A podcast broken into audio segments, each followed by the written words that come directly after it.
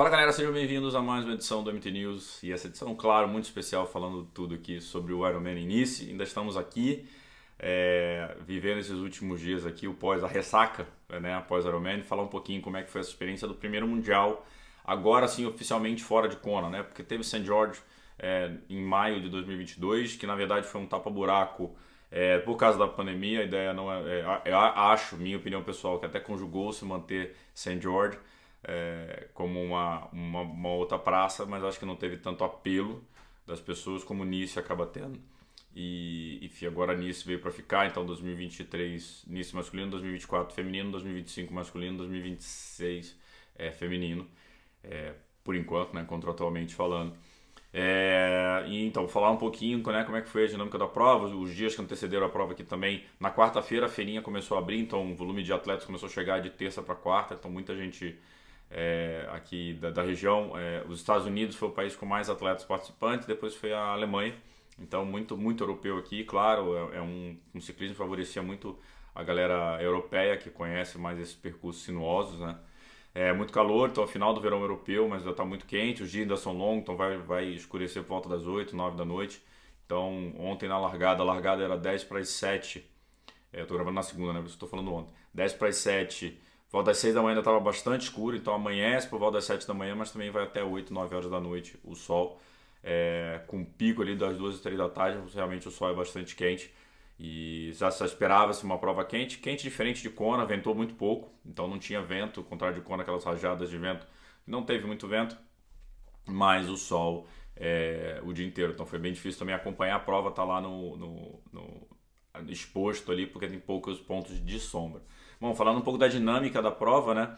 É, o, a natação, os atletas faziam um M, né? Iam, nadavam uma parte, faziam uma volta, voltavam quase até é, a saída da água, faziam um outro retorno ali, depois voltavam até o final e saiu. Então não tinha uma saída de água ali. Lembrando que a praia aqui é de pedra, né? Então é, eles não saem na pedra, porque é bem, é bem ruim de andar na pedra, inclusive. E depois só saem no final quando já está tudo com tapete. É, na natação, para surpresa ali de ninguém, um bloco grande saiu ali. O Matt Marquardt, um americano, foi o, o, o, melhor nadador. Vou pegar o nome dele aqui direito, que o nome dele não é fácil de falar não. É, ele foi o primeiro, ele foi o primeiro nadador a sair. Matthew Mark, Marquardt, Marquardt. Foi o melhor nadador, puxou ali o grupo, mas o Frodeno ficou na frente por muito tempo também. O Sam Laidlow naquele grupo. Então era um grupo que ia tentar é, principalmente abrir posição. Acho que o nome que foi muito falado era o Patrick Lang, então a ideia desse grupo era abrir do Patrick Lang, não deixar ele chegar e tentar tirar, é, abrir o máximo de distância. É, esse grupo saiu junto ali na natação, um grupo grande de atletas, e com um segundo grupo vindo atrás, um minuto pouco atrás, que aí sim estava o Patrick Lang, que era o grande alvo da galera. Mas nesse primeiro grupo tinha é, Sam Laidlow, tinha é, Frodeno, é, os grandes nadadores estavam ali, mas abriram só um minuto de vantagem. Então uma natação que acabou sendo não tão rápida, né, sem roupa de borracha, então nada ali nenhuma surpresa. O Sam Laidor chegou a falar na, na, na, coletiva de imprensa que ele tentou atacar ali, mas viu que tinha muita gente no pé dele, ele resolveu tirar o pé, porque falou, cara, vai, vou ficar puxando esse povo aqui não. É, então foi uma natação ali bem, bem consistente, mas o Lang saindo um minuto atrás. O pedal, é, nesse grupo na natação saiu o Clamant Mignon também, que era outro francês que, tava, que conhece bem a região, enfim, o que, o que esperava que os franceses fossem puxar realmente a, o ciclismo foi o que aconteceu. Então o Clement Mignon assumiu a liderança ali, puxou por muito tempo, já com o Sam Laidlow na cola, Magnus Ditlev vindo de trás, né, tentando pegar e tirar o atraso dos caras que estavam nesse segundo grupo. Uh, o Sam Laidlow, por volta do quilômetro 32, 34, assumiu a liderança e aí começou a fazer o estrago que ele faz. Então, mais uma vez, o Sam Laidlow com o melhor pedal do dia, 4,31 e 28 mais uma vez saindo em primeiro para correr é, no Mundial, saiu seis minutos atrás, é, seis minutos na frente, perdão, do segundo colocado ali, do Rudy Van Berg e o Magnus Ditlev estavam bem perto, bem próximos.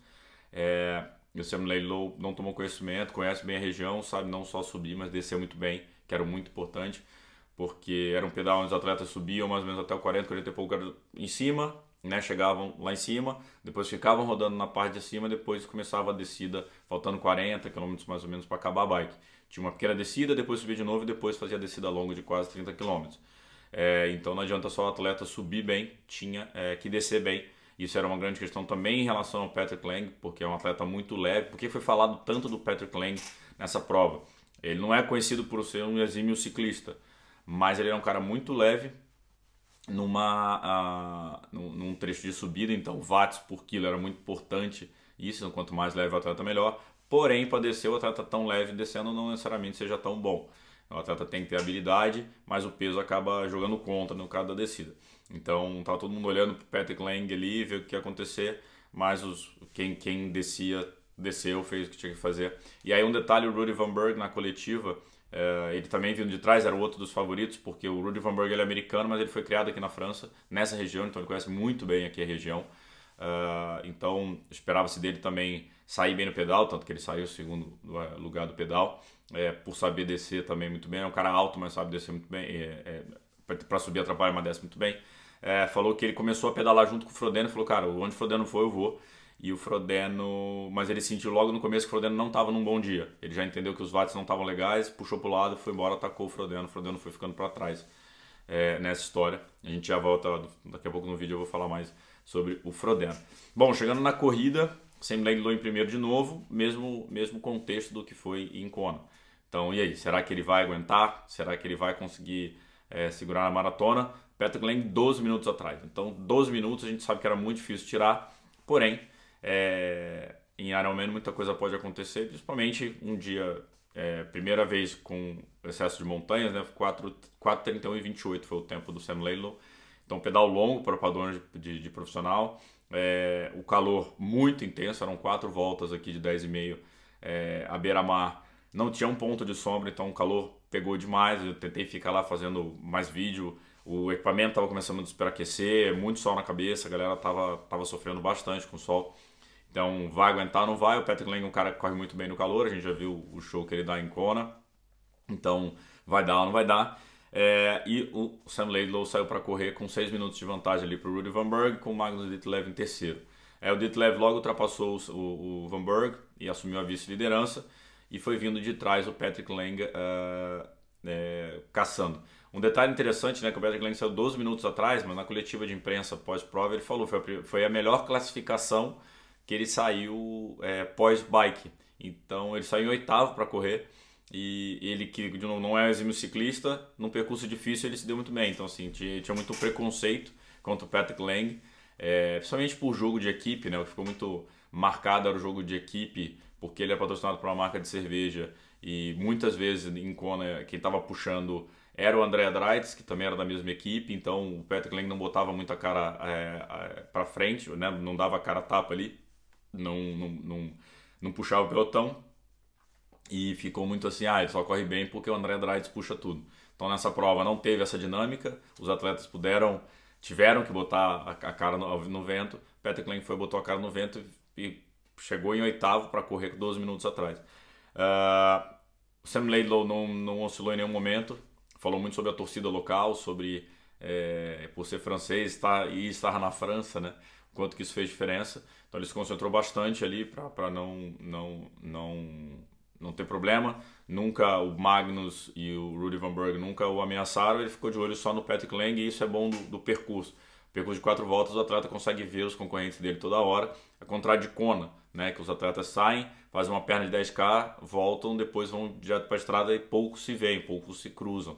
Então aqui, estrategicamente, o atleta consegue acompanhar melhor o que está acontecendo. Uh, então ele pôde fazer isso, viu que Patrick Lang vinha e estava claro alguém estava falando com certeza as diferenças para ele toda hora, porque ele sabia. Uh, e o Patrick Lang veio, ultrapassou quase todo mundo, terminando na segunda colocação com uma maratona de 2:32 e 41, maratona impressionante. Patrick Lang de novo correndo muito. É, muito falou sobre quão difícil seria essa corrida pós pedal duro e não foi nada difícil assim para os atletas. É uma corrida mais fácil que a corrida de Kona, porque a corrida é completamente plana, mas um pedal muito mais difícil que de Kona, é, né? Por toda a altimetria, etc. É, então, pra vocês terem ideia, né? Do, na coletiva pós-prova, Leon Chevalier fez a melhor corrida da vida. É, o próprio é, Sam Laidlow fez a melhor maratona da vida dele com 2,41. Então, muita gente correu bem, fez PR aqui, é, mesmo depois de um pedal muito duro. E na corrida, vamos lá, Sam Laidlow é, cruzou a linha de chegada em primeiro, uma festa muito bonita, foi muito emocionante, ele chorou bastante. Ele foi vice-campeão ano passado, teve a temporada péssima esse ano, oscilou demais, é, machucou, voltou, então é, era um cara que acabou ficando ali, é, tinha essa pressão também que queria entregar, que ele mostrava que é, ele falou, alguém falou para ele uma vez que ele é one hit wonder, né? Um cara de uma música só, tipo, ah, foi vice-campeão em Icona e é isso. E ele queria mostrar que ele não era isso. É, mas ele falou que vai fazer a tatuagem, One Hit Wonder. Vocês podem até ver no post dele agora, ele está usando essa hashtag. E acho que usou um, é, um, um, um, um texto de, de, de post. É, só para vocês terem ideia do feito, ele é o campeão mais jovem no Mundial uh, de Ironman. Ele é o primeiro francês a ser campeão mundial de Ironman e essa é a primeira vitória dele em Ironman. Então, a primeira vitória dele em Ironman logo no campeonato mundial na França. Então, uma temporada que ruim, mas coroado com um título de campeão mundial é, em, em Kona, em início, perdão. É, a melhor corrida do dia, claro, Patrick Lang 2:32:41. Então, top 5 ficou Sam Laidlow, Patrick Lang, Magnus Ditlev fez outro provaço também. Uh, falou que saiu, quando saiu para correr, não estava com as pernas tão frescas quanto ele pensava. Apesar dele ser um baita ciclista, ele entende que esse percurso aqui para ele é complicado. Ele é um cara de 1,95m, é muito foda para ele também.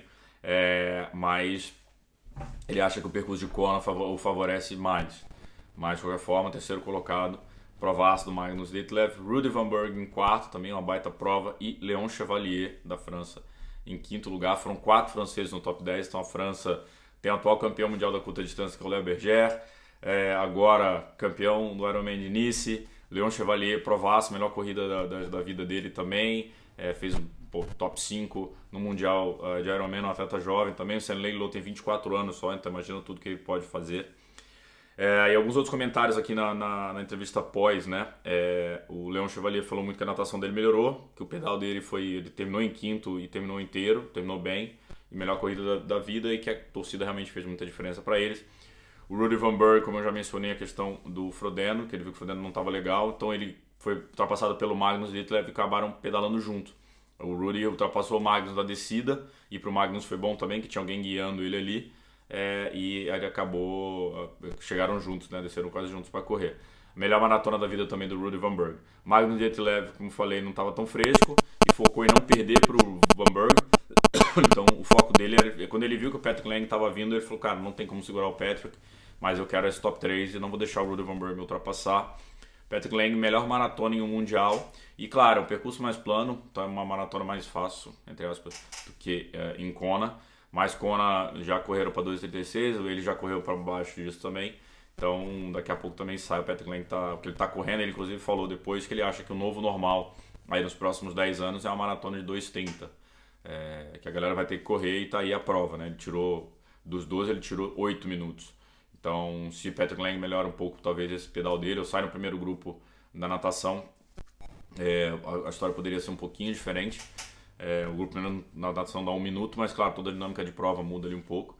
É, e o Sam Lader falou né, sobre um dia especial, uma torcida especial, é, que, né, que ele lavou a alma aí com essa vitória e que agora não é mais One Hit Wonder, apesar dele querer fazer a tatuagem. E até brincaram com ele na coletiva se ele vai fazer o amidote. Ele falou que vai, vai fazer o amidote, depois brincou e tudo. E é isso. Então, um dia muito especial.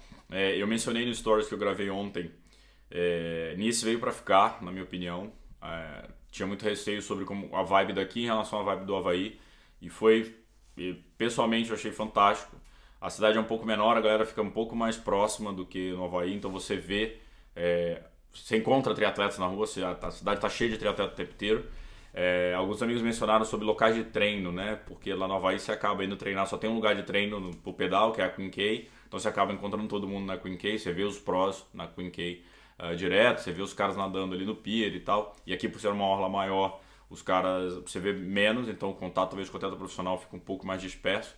É, mas compensação eu achei uma vibe fantástica e se tinha outro lugar para fazer que não fosse o Havaí, tinha que ser aqui início. Então, foi uma decisão muito criticada, eu mesmo critiquei, é, mas hoje eu vejo que a decisão. A gente não, não sei o que tem no backstage para ter tomado essa decisão, mas que a entrega foi excelente, a prova foi espetacular, a torcida na rua foi um negócio insano. Nisso é uma cidade linda, é, opções de turismo perto, enfim, é um perrengue bem menor de chegar do que de chegar no Havaí. O Havaí tem toda a aura que tem o Havaí, mas aqui é um lugar também muito especial para o triatlon. É era considerado o mundial europeu, só, só é Chacona e Nice, por causa do triatlo internacional em Nice. Então é uma cidade que carrega muita história no esporte e mostrou que um, um percurso diferente pode trazer novos campeões, novas, novas dinâmicas de prova, que foi uma dinâmica completamente diferente do que era uma prova em Kona que a gente já sabe como é que, como é que são os, os grupos, né, os pelotões gigantes e tal. Então é uma prova dura, mas muito muito interessante e acho que nisso vem para ficar assim. Então é, não, não vai ter não vai ter muito jeito. É, outro evento, claro, que aconteceu aqui foi a despedida do Ian Frodeno, ele que veio muito bem cotado como um dos possíveis campeões, estava treinado, ganhou o, o US Open é, na PTO, então veio veio com essa com esse, essa responsabilidade né, de encerrar a carreira aqui, tentar mais uma vitória. Uh, não fez a prova que queria, nadou bem, mas o pedal já não, no pedal, como o próprio Rudy Van Burg falou, já não estava legal. Ele perdeu uma garrafa de nutrição logo no começo do pedal, a, a, a transmissão mostrou isso trocentas vezes. Não sei até onde esse ponto foi, o que o Rudy Van falou que foi logo no começo, já viu que o Via não estava legal. É, e é isso, é, é, dia, o alto rendimento é isso, né? Só que o Frodeno veio, entregou a bike, uh, beijou a família, abraçou o filho e tal e saiu para correr. Não abandonou, falou era a última, a última prova dele, ele ia terminar, ele ia curtir esse momento. E ele fez, ele foi ovacionado, um negócio espetacular, assim, a galera toda torcendo muito por ele na rua, gritando o nome dele toda vez que ele passava. É, então acho que o, um cara do tamanho dele conseguiu uma despedida à altura, sem o título, né? Sem aquele, aquela cereja do bolo que todo mundo queria, mas com a festa e com a reverência que ele merece como não, não vou entrar no mérito se é o melhor ou não de todos os tempos, eu deixo cada um fazendo seu julgamento. Mas um dos melhores, com certeza, está na história. Primeiro campeão olímpico, campeão do Ironman depois. Então, é um cara fantástico. E depois ele ficou lá, e como eu falei, eu fiz até, a gente, fiz até um post no Mundo Tri, né? Que é, quando chega o top 3, a mídia já vai embora. É, eu fiquei lá esperando também depois o brasileiro, já vou falar aqui da posição deles também. É, mas o, o é, ele a galera ficou até a chegada do Frodeno. E o Frodeno ficou lá, ele não entrou para ter na médica, ele ficou lá, deixando a mídia filmar, ele ficou deitado no chão com a família. De hora tinha umas 10, 15 câmeras ali com ele, ele lá curtindo a família, deixando também a gente se, né, ter, ter o prazer de dividir com ele esse momento. Então foi, foi muito especial essa chegada do Frodeno, muito emocionante. E apesar de não ter sido do jeito que a gente torcia né, com o título, é, ele fez valer, deu o show dele, o gentleman que ele é e o porquê que ele é tão especial no esporte. Uh, falando dos brasileiros, né? É, os brasileiros estavam na prova, André Lopes, 22 novamente melhor brasileiro, melhor sul-americano. Uh, Toad, 27 é, Colucci não terminou a prova, o, terminou o pedal já estava bem, não estava se sentindo bem. Conversei com a Mariana Rata durante a prova, ela falou que não estava se sentindo bem, não ia sair para correr. Então, foi isso. Conversei com o Todd, o Todd falou que apertou demais no começo, depois sentiu um pouco é, começo da bike. E o André Lopes estava bem satisfeito com a prova dele, mais uma vez, mais evolução, degrau por degrau ali. O André tá beirando esse top 20. É, ficou muito próximo do top 20 ali, vai, vai chegar e vai tomar que chegue um top 15 logo de uma vez. E enfim. É isso, galera. MT News especial aqui falando de Nice. Teve os resultados mais provavelmente final de semana, vou deixar tudo pra semana que vem. Eu já coloco tudo pra gente falar que já tá bem longo o vídeo. Então foi isso, quero agradecer a um, parceiraça mais o Mundial, meu parceiro Fred, é, da um, não Fred que está sempre comigo aqui no, nos vídeos, é, confiar no nosso trabalho de novo, a gente fez um conteúdo bem legal aí apresentando nisso para vocês, teve MTCast especial, uh, teve a Bike dos Pros que a gente fez também, então valeu de novo a um pela parceria, as camisetinhas aqui, ó, tô cheio de camiseta aqui da um, bem maneiro, com o Mundo Tri, e todo mundo que mandou mensagem, que curtiu nossa nossa transmissão. Como eu falei, foi uma transmissão diferente, foi difícil fazer live. Eu estava falando com o Felipe Santos aqui, ficou sem internet, que acaba o pacote de internet, não tem mais nada de internet e a gente tinha muita coisa para subir, não pode correr esse risco. É, é complexo fazer é, cobertura de prova, mas espero que vocês tenham gostado.